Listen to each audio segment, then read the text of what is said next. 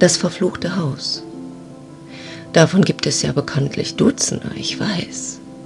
Aber dieses war schon etwas anders. Es geschah dort kein Mord oder irgendein Massaker, nein. Fangen wir am besten von vorne an. 1810 wurde dieses Familienhaus gebaut, vergleichbar mit dem Haus der Adams Family, natürlich nur bildlich gesehen. Ich muss gestehen, dass ich ein Fan von den Adams war.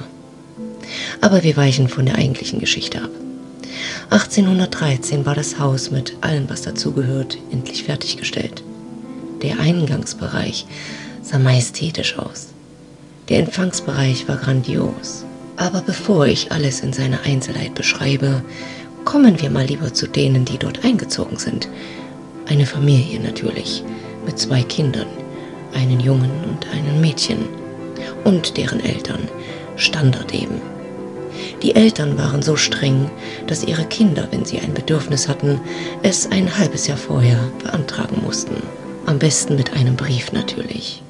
Frau Mutter und lieber Herr Vater. Das, das sagt heute natürlich niemand mehr. Da heißt es, hey Mutter, gib mal. Ja. Nun, sie verstarben. Ja, da waren die Geschwister gerade mal 17 Jahre alt. Ich habe vergessen zu erwähnen, dass es Zwillinge waren. Ihre Eltern haben sie regelrecht im Hause eingesperrt. Die böse Welt ist nichts für euch. Niemals solltet ihr dieses Haus ohne uns verlassen. Es gab sogar Privatunterricht, Freunde hatten sie nicht. Auch ihren ersten Kuss hatten beide untereinander. Ja. Weiter möchte ich nicht darauf eingehen. Es war eben eine andere Zeit. Es interessierte keinen, wer mit wem irgendetwas hatte. Okay, jetzt, jetzt wollt ihr es wissen, nicht wahr? Aber ganz im Ernst, ich... Ähm, nein. Das Thema gehen wir weiter nicht ein. Wir lassen es bitte einfach sein, okay? Gut. Nun, ihre Eltern waren fort, jetzt konnten sie ja normalerweise frei sein, raus an die Luft, Freunde suchen, Arbeit, eigene Familie gründen. Falsch. Frau Mama hatte vorgesorgt. Ich glaube, sie war eine Hexe. Sonst hätte sie solch einen Fluch nicht aussprechen können. Ohne Mist jetzt. Aber jetzt kommt's. Die beiden durften nie gemeinsam das Haus verlassen. Es musste immer einer daheim bleiben. Der andere hatte fünf Haar ungefähr fünf Stunden sozusagen, Besorgung zu machen. Danach sollte er wieder da sein. Wenn nicht, stirbt der andere, der zu Hause blieb. Der in diesen fünf Stunden in einen Koma verfiel, bis der andere Zwilling wieder da war.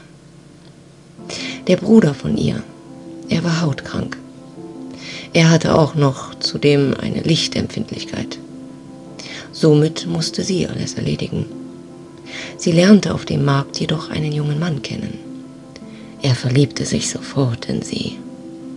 Sie hatte lange blonde Haare, Rapunzel ähnlich, blaue Augen, rosé weiße Haut.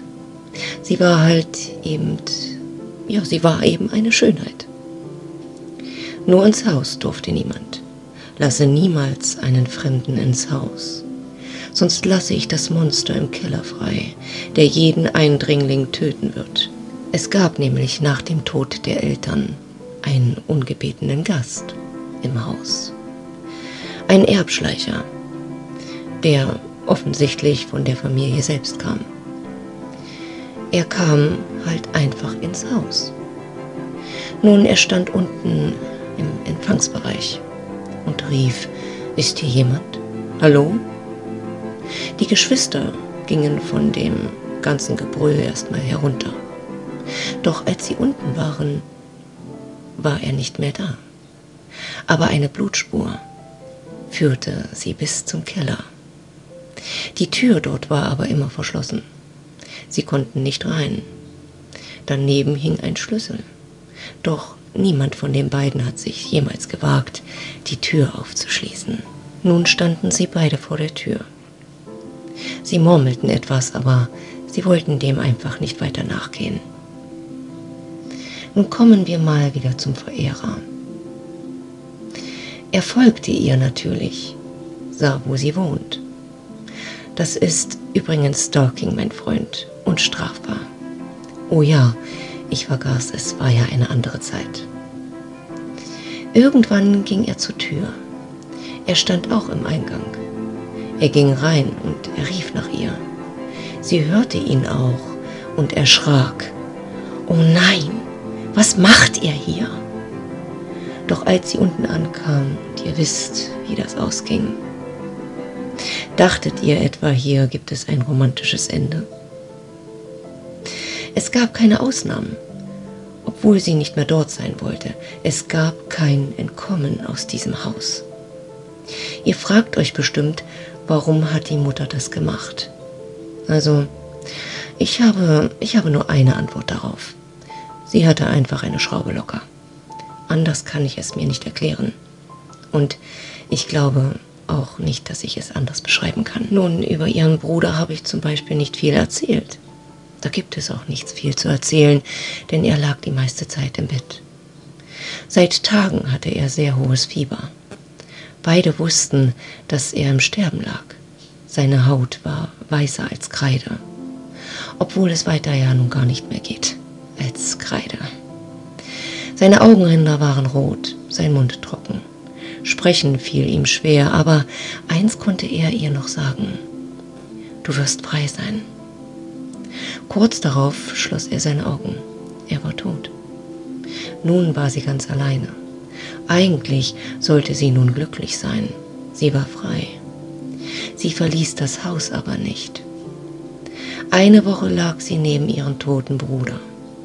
Sie legte ihn oder zog ihn besser gesagt mit einem Laken zum Empfangsbereich, wie sie es früher mit ihren Eltern schon tun sollten. Sie ging weg.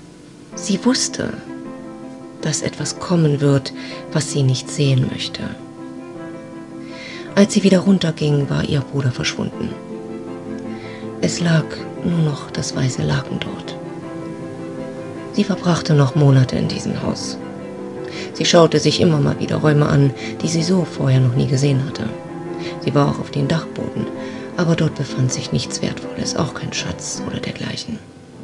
Sie hatte aber ernsthaft überlegt, in den Keller zu gehen. Der große Schlüssel hing ja immer neben der Tür. Soll ich es wirklich wagen? Sie stand oft vor dieser Tür.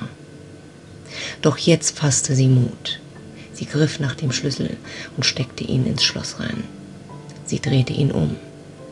Die Tür öffnete sich langsam. Doch als sie aufging, war da eine Wand. Sie stand vor einer Wand. Als hätte jemand eine Tür gebaut, zu, zu dem es keinen Raum gab. Sie war sichtlich verwirrt. Sie schloss die Tür wieder.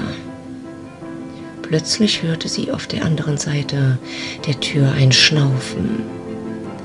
Aber es schien nicht menschlich zu sein. Und dann auf einmal knallte etwas gegen diese Tür. Sie rannte sofort weg. Nach oben und in Windeseile packte sie ihre Sachen zusammen. Das war's. Ich verlasse diesen Ort. Es war also beschlossen, ich werde gehen. Und diesmal kehre ich nicht zurück. Sie lief eine Stunde ins Dorf und dann einen Weg, der sie noch weiter wegbringen sollte. Es verging die Zeit, bis sie schließlich genau fünf Stunden vom Haus entfernt war. Sie fiel um, mitten beim Laufen. Sie ist ins Koma gefallen und wachte nie wieder auf. Und so, meine Damen und Herren, entstand die Geschichte Dornröschen. Nein, natürlich nicht. Sie starb. Und ich kann auch erklären, warum. Sie waren keine Kinder, die getrennt zur Welt kamen. Sie wurden mit einem Band geboren. Das sollte sie immer verbinden. Immer zusammenhalten. Für jeden von ihnen galt der Fluch, weil sie Zwillinge waren. Sie waren keine eineigigen Zwillinge, dennoch waren sie beide eng verbunden. Sie fühlten manchmal den Schmerz des anderen, ihre Stimmung war meist gleich. Ihr Herz schlug genau in denselben Rhythmus wie vom anderen. Sie waren eins. Sie hat ihr Zuhause verlassen. Sie hat ihren Bruder verlassen. Ich dachte auch, dass diese Geschichte hier ein anderes Ende nehmen würde. Aber wenn sie nicht gestorben sind und dann bla bla bla. Sie lebt aber nicht mehr. Auch wenn wir uns das alle erhofft haben. Geht raus mit euren Kindern. Zeigt ihnen die Welt vor der Haustür. Sie werden es euch später danken. Habt euch lieb und esst einen Berliner.